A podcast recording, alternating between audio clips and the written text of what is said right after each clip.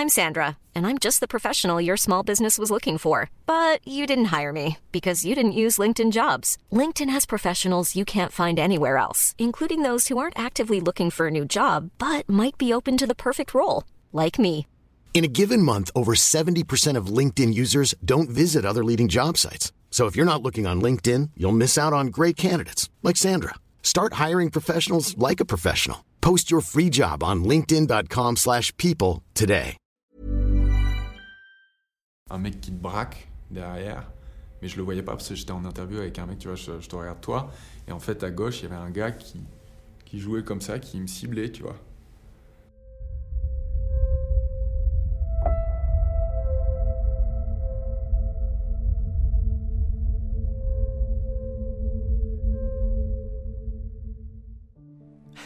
Quelle image as-tu de la personne en face de toi?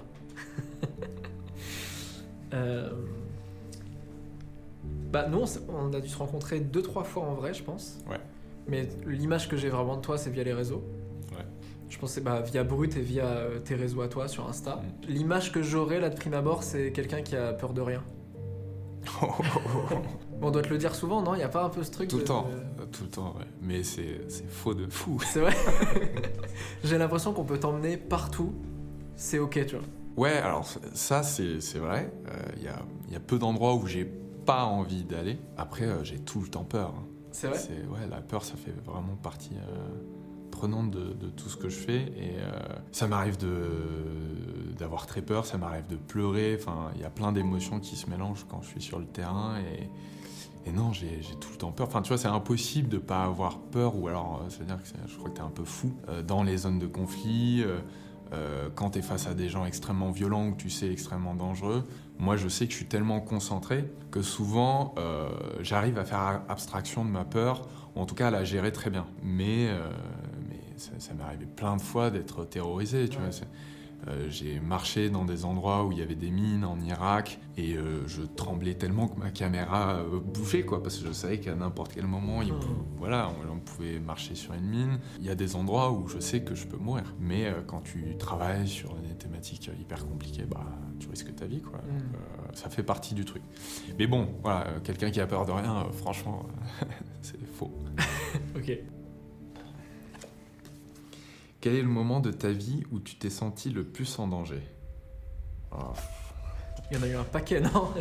Il y en a eu quelques-uns. Euh, je pense celui où j'ai sûrement le plus frôlé la mort, c'est euh, quand je travaillais sur les charniers de Daesh. Euh, en gros, j'ai fait une enquête en Irak sur les charniers de, l'organisation terroriste État islamique, c'est-à-dire l'endroit où euh, ils euh, balançaient les corps de leurs victimes sans leur donner de sépulture décente. Et euh, ça m'est arrivé à plusieurs reprises d'aller dans des charniers minés parce que l'État islamique déposait des mines autour des charniers pour faire plus de victimes encore, parce que souvent quand ils font un charnier, les proches essayent d'aller récupérer les, les corps. Je savais que n'im- n'importe lequel de mes pas pouvait me, pouvait me tuer.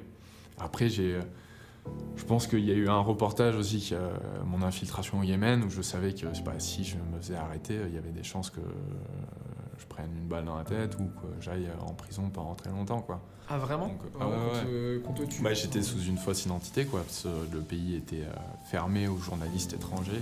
Je traversais des zones, je vais pas parler du conflit yémen, c'est très compliqué, mais je traversais des zones euh, contrôlées par des groupes terroristes comme Al-Qaïda, l'État islamique, qui font très régulièrement des enlèvements là-bas. Donc euh, Mm. voilà, c'est- dans des endroits où c'est à une tension permanente. Tu passes des checkpoints, ce qu'on appelle des checkpoints, des, des endroits où il y a des gardes armés. Il y a des moments où le mec pose Ouais, une question et bien tu sûr. fais ok, c'est là, Bien c'est sûr, bon. il y a des moments, euh, qui c'est lui? Qu'est-ce qu'il fait là? Etc. Et il part avec ton passeport, avec tes autorisations, etc. Et, et il va passer des coups de fil pour savoir qui, qui il est. Euh, avant de quitter le pays, euh, j'ai été interrogé à l'aéroport euh, de, de l'endroit où je devais partir pour savoir qui j'étais. Et, et voilà, je, je sais que si je me faisais arrêter, c'était, euh, c'était, ça allait être très très compliqué pour moi. Quoi. Tu vois, j'étais au Congo il y a pas longtemps, euh, je suis descendu dans les mines euh, de coltan. Ouais. En gros, c'est euh, les endroits où on récolte des minerais et euh, c'est une forme d'esclavagisme moderne parce qu'il n'y a aucune sécurité. Il y a des adolescents qui descendent dans ces, dans ces mines et euh, voilà, quand tu descends là-dedans à 40 mètres de profondeur, euh, si t'es claustrophobe, tu fais un, un arrêt cardiaque immédiatement quoi. Et c'est vraiment, c'est hyper flippant. Donc voilà, il y a plein de scénarios où t'es tout le temps quand même euh, en train de prendre beaucoup, beaucoup de risques, quoi, Ouais. de jouer avec ta vie. Et le danger pour toi, si, tu fais un truc et il n'y a pas de danger, est-ce que t'as un petit truc de. C'est pas. Ah, a pas de tout. challenge ou... Non, non, vraiment, euh, ça j'ai pas du tout. Euh, On parle beaucoup des histoires d'adrénaline, que euh, on cherche ça, etc. Je pense qu'il y a des reporters qui ont ça, moi pas du tout. Là, je bosse, tu vois, sur des sujets en France qui m'intéressent euh, énormément, etc. Après, c'est pour moi, c'est pas le cœur de mon métier parce que j'aime bien aller dans les endroits où peu de gens vont, où il y a peu de caméras. Mais euh, c'est pas, c'est pas du tout un truc que je recherche, euh, l'adrénaline. En tout cas, euh, c'est pas du tout pour ça que je fais, ce, je fais mon métier. Quel voyage t'a sauvé la vie? Ok. Stylé. Bonne question. Moi, je crois que le voyage qui vraiment m'a le plus aidé, c'était quand j'étais en seconde. Euh, j'ai redoublé ma seconde et vraiment, je, je voyais vraiment pas ce que je foutais là. Ok. J'ai- Je me suis jamais retrouvé dans le système scolaire et tout. Il y a eu un vrai moment où je me suis dit, mais qu'est-ce que je suis en train de faire? Il n'y a pas de but à ma vie, etc. Je suis arrivé dans un endroit un peu, un moment un peu critique de ma vie où on était en dépression. euh, euh, Ah, t'as fait une dépression Ouais, super ouais, hein. c'était vraiment dépression violente. euh, moi, je sortais d'une tentative de suicide. Enfin, c'était un truc où vraiment, vraiment, j'étais dans un contexte où je me disais, mais je, enfin, je vois, de toute façon, je vois pas le bout du tunnel. Quoi. Et en gros, je suis parti à l'île Maurice sur un coup de tête. En fait, je me suis dit là, soit vraiment, je suis en train de sombrer euh, et je vois pas l'issue, soit maintenant, il est temps que, il est temps que je, je- je parte complètement. C'était un voyage scolaire ou pas Non, non, pas du tout. Ok, ok, ok. en fait, ce qui s'est passé, c'est que j'étais suivi par un. J'ai jamais raconté ce- cette histoire. Euh, j'étais j'étais suivi par un, un psychiatre. Ouais. Et en gros, ma mère était un peu inquiète, etc. Parce que vraiment, j'avais quand même beaucoup d'idées noires. Et puis, enfin, j'avais pas envie de me lever le matin. Enfin, j'avais aucun sens à ma vie, tu vois. Et je me rappelle que la psychiatre avait dit à ma mère Bah écoutez, je pense que Benjamin, il va falloir qu'on l'interne. Parce qu'il est dangereux pour lui-même. Et ça a été un gros déclic de me dire mais attendez là je suis pas malade, je vais être dans un... En gros là les, les deux options que j'avais c'était euh, soit fuir quelque part, soit euh, être enfermé dans un hôpital psychiatrique tu vois. Et j'avais vraiment l'i- l'image tu vois des hôpitaux psychiatriques où je me disais mais qu'est-ce que je vais faire là-bas? Ouais, donc j'avais un sentiment d'injustice en plus où je me disais c'est pas du tout fait pour moi. Euh, et je suis parti sur un coup de tête. En... j'ai pris des billets d'avion. Deux semaines après j'étais à l'île Maurice. Et j'ai bossé sur des chantiers là-bas. J'ai un anglais déplorable, mais donc je, je parlais que en anglais avec des gens, donc je comprenais que la moitié de ce qu'ils me disaient, c'était très très très bizarre. Et c'était des chantiers de BTP Ouais, chantier BTP, ouais, ouais, ouais. De, de- de- de gros bâtiments. Ouais. Et aussi, j'ai euh, j'ai bossé un peu dans des bidonvilles. Donc, c'est la première fois que je que j'allais à la rencontre, notamment d'enfants. Je m'occupais d'enfants dans des bidonvilles. En vrai, c'était c'était assez fou parce que j'avais 17 ans. Et c'était la première fois que je voyais une autre réalité de vie, mais face à moi, quoi. Ouais, bah, Genre que là, je- le- t'as- pas fait Ouais. les choses à moitié, quoi. Ouais, ouais, là, j'ai eu un truc un peu extrême, mais. On a des bidonvilles en France et tout, mais c'est vrai que Ouais. c'est jamais pareil quand tu les vois à l'étranger. Et surtout, ce qui me marquait, c'était une espèce de disparité un peu étrange de, de bidonville à côté d'un hôtel 5 étoiles, tu vois, un truc. euh, Ouais. Ce truc de dire, ouais, attends, il y a une extrême pauvreté à côté d'une extrême richesse. Et sans que ça fasse cliché de, ah, ils ont rien, ils sont heureux et tout, mais, mais en tout cas, euh, être aux côtés de ces gens-là et pouvoir discuter un peu avec eux, ça m'a ouvert l'esprit. Et en termes de maturité, j'ai gagné mais tellement d'années en si peu de temps. Parce que ça a duré que quelques mois Ouais. et après je suis rentré. Et je crois que c'est le voyage qui m'a sauvé parce qu'en fait, à partir du moment où je suis rentré, avant, dans mon adolescence, plutôt dans mon enfance et tout, j'avais eu des états un peu dépressifs, de quête de sens de la vie et tout. Et je crois que ce voyage-là a fait disparaître un truc en moi, mais en tout cas qui n'est jamais revenu depuis, tu vois, et ça fait, ça fait 10 ans. Et j'ai eu un- une espèce de certitude de ce que je voulais faire. Et dans tous les cas, de me dire, ok, je, je sais pourquoi je suis là, je sais qu'il existe d'autres réalités de vie, qu'à tout moment je peux aussi tout plaquer et partir. Et je sais aussi qu'il existe des gens qui n'ont pas le choix que j'ai moi et la liberté de pouvoir faire autant de choses. quoi. Ah, c'est euh, dingue que tu aies eu cette prise de conscience aussi jeune. euh. Et juste, euh, ça se manifestait comment, si tu veux en parler, tes angoisses à cet âge-là? C'était quoi? Tu Bah, te rappelles un peu ou... Euh, bah, crise d'angoisse. Ok. Euh, Il y avait des déclencheurs, genre c'était lié à quelque chose à l'école ou pas du tout? Je crois qu'il n'y avait pas de. Il n'y avait pas un déclencheur particulier, mais moi je savais que j'étais. En fait, j'ai besoin, et encore aujourd'hui, hein, clairement, de trouver du sens dans ce que je fais. Je, Mm. je- je ne peux pas appliquer quelque chose bêtement. ou- Et, et moi, le truc, c'est le pourquoi, tu vois. Et putain, je me suis fait coller tellement de fois à l'école pour ça, en demandant le sens. Mais pourquoi, mais pourquoi vraiment on fait ça? Et allez, ça dégage, tu vois, parce que l'école t'apprend pas à être un adulte intelligent, hein. il t'apprend à être un adulte qui va recracher des informations. Exactement et surtout la docilité, tu vois. Et ça, j'avoue que moi j'ai été en. J'étais pas un rebelle, tu vois, mais j'étais dans une incompréhension qui faisait que j'étais pas adapté à ce système-là, quoi. Et, Ouais. et le problème, c'est qu'en fait, quand t'es à l'école, c'est l'entièreté de ta vie, tu vois. Tu te lèves le matin, et en plus, c'est ce truc où on- tu sais que c'est obligatoire. Et du coup, bah, tu vois pas le bout du tunnel et tu te dis, c'est ça ma vie, tout le long, c'est ça ma vie.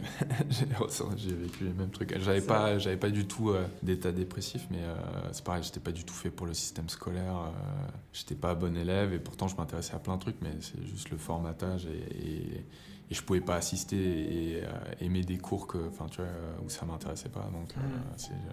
je vois à peu près ce que tu as ressenti de ce côté-là. Écris sur un papier le conseil que tu donnerais au toi de 15 ans. Ah, c'est pour ça qu'il y a un papier là. Ah ouais, d'accord.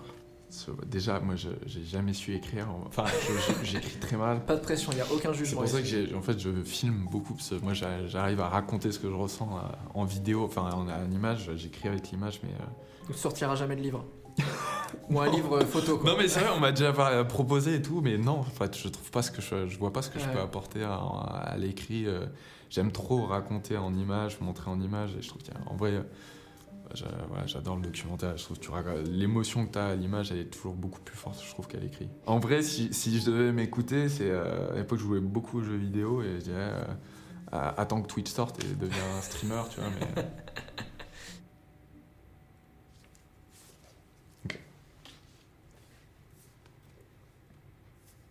Qu'est-ce que tu aimerais mieux gérer dans ta vie? Euh, Il y a un paquet de choses que j'aimerais mieux gérer dans ma vie. Je crois que un des trucs, je crois que c'est la gestion du stress. La gestion de mes émotions de manière globale, mais la colère et le stress, mais souvent la colère est amenée par le stress, hmm. c'est un truc que je sais pas gérer du tout. Genre. Euh, j'ai un. Après, j'ai aussi beaucoup parlé de mon hypersensibilité, mais j'ai un, un trop plein d'émotions et il y en a beaucoup que j'ai appris à dompter avec le temps. Et le, et les, le, stress, c'est un truc. Euh, c'est lesquels que tu as réussi à dompter un peu avec le temps? Euh, Les excès dans le bonheur, c'est clairement réglé. En tout cas, c'est régulé et c'est cool. Et mais concrètement, ça se manifeste comment ces trucs?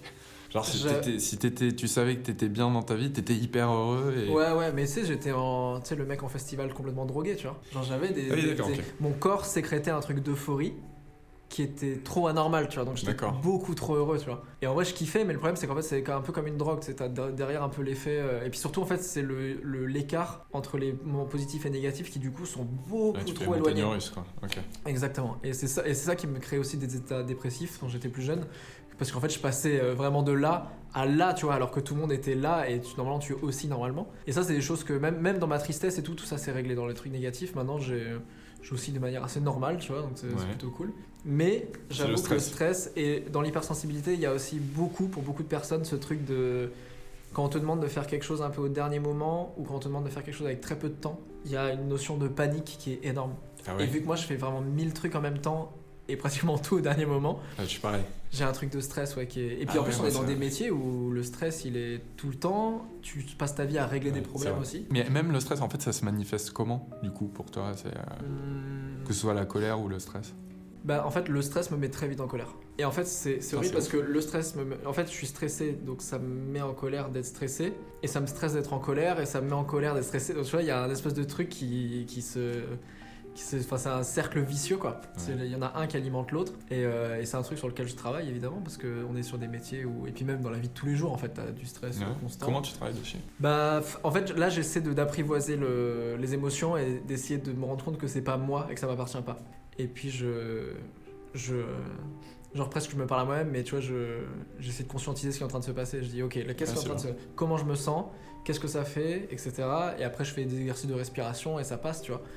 Mais euh, ça, ça me fascine les exercices. Je, je, suis jamais arrivé, j'y arrive pas. Moi, c'était mystique pour moi au début. Hein. Mais tu vois, je, par exemple, je suis incapable de méditer. J'ai plein de potes qui font de la méditation, je, je, sais pas le faire. Parce que je suis trop. Euh... Respirer, ça marche. Ouais, la respiration, ouais. C'est ouf. Des exercices simples de respiration et ça calme. Mais parce qu'en fait, juste, euh, c'est pas juste respirer, c'est te reconnecter avec ton corps. Là où en fait, quand t'es en stress et en colère, t'es juste là en fait. T'es clairement uniquement dans ta tête et t'as toutes les idées. Et moi j'ai un cerveau qui fume constamment, tu vois. Et juste de dire, ok, non, attends, il y a le reste de ton corps qui existe. Tu te reconnectes un peu, euh, c'est tout con, mais tu te reconnectes mm. avec qui t'es et avec comment t'es. Juste humainement, c'est ton corps est connecté à, la terre, quoi. Et non, juste ça en général, ça, ça, ça calme. Toi, il y a des endroits où t'as dû aller où il y a ni la place pour le stress, ni la place pour la colère. Ouais, euh, bah après c'est ce que j'expliquais un peu tout à l'heure, c'est euh, j'ai beau avoir des gens en face qui agitent des armes, qui sont menaçants, qui font n'importe quoi, je suis tellement concentré que En fait, euh, tu vois, je me dis, il n'y a, pas de a pas de place à l'erreur, je dois faire très attention à tout ce que je dis, tout ce que je fais. Du coup, je suis très concentré, donc je ressens très peu de stress. T'es vraiment. euh, ouais, c'est ça, je sais pas, tu flottes. tu sors de toi-même un peu? Non, non, non. Non, non, t'es vraiment t'es dans toi-même. C'est pas mystique. euh. Non, non, pas du tout. L'année dernière, je suis allé dans une euh, maison qui appartient au cartel de Sinaloa, le cartel de drogue le plus puissant du monde.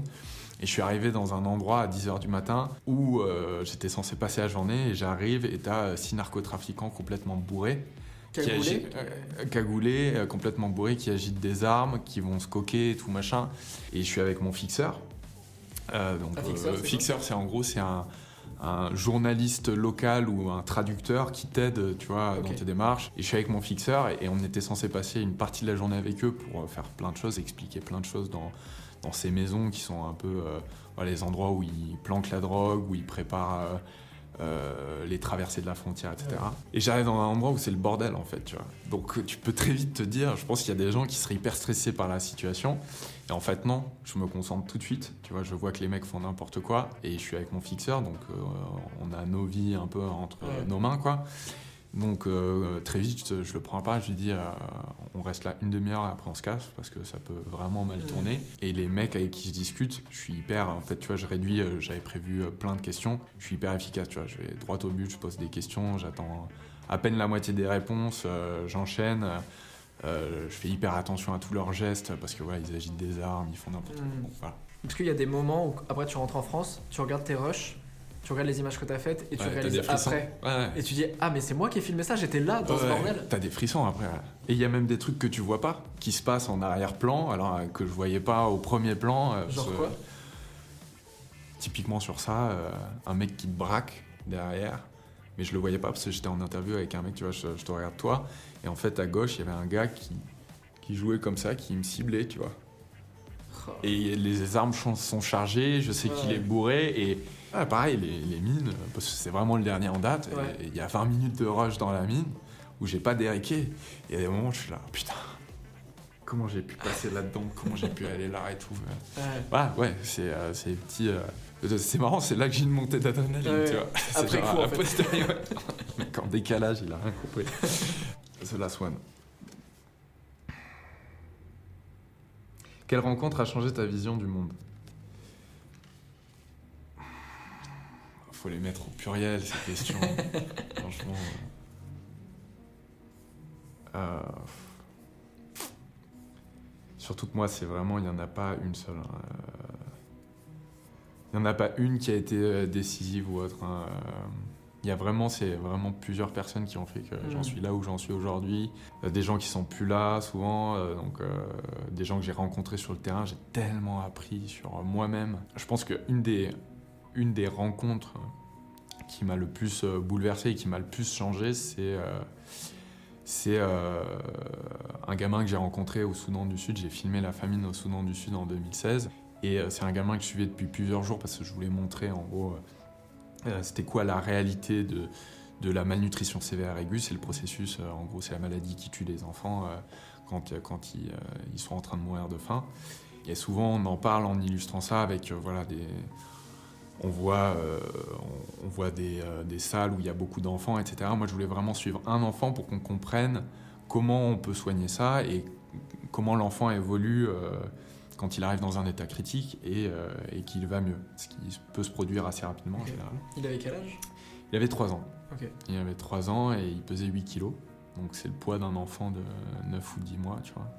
Et euh, bah, je l'ai suivi, j'étais avec sa, sa mère et sa grand-mère, tu vois, pendant 3 jours. Et, et il est mort euh, devant moi. Euh, c'est moi qui ai même prévenu les médecins qu'il était en train de faire un arrêt cardiaque et Ah tout. Et, et, euh, et ça m'a...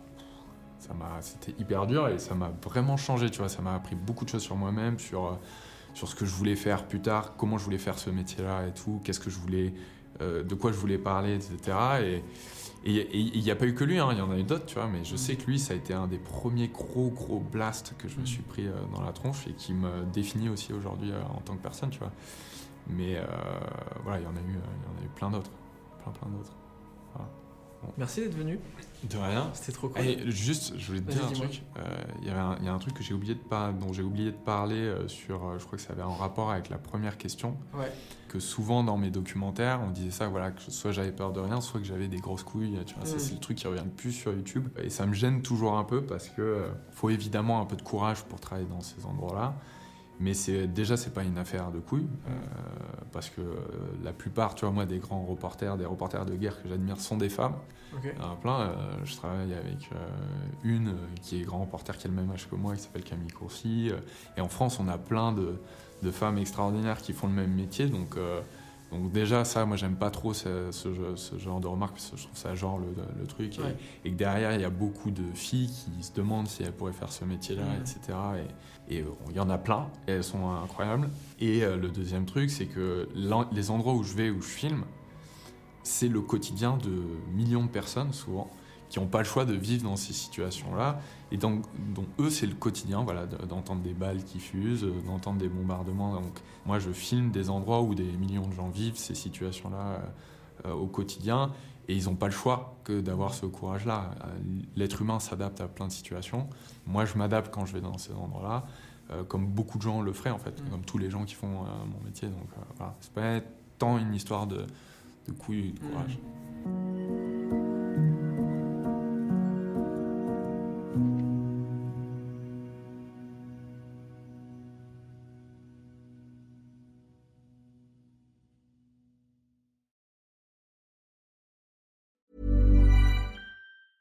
Mom deserves the best, and there's no better place to shop for Mother's Day than Whole Foods Market. They're your destination for unbeatable savings, from premium gifts to show-stopping flowers and irresistible desserts. Start by saving 33% with Prime on all body care and candles. Then get a 15-stem bunch of tulips for just $9.99 each with Prime. Round out Mom's menu with festive rosé, irresistible berry chantilly cake, and more special treats. Come celebrate Mother's Day at Whole Foods Market.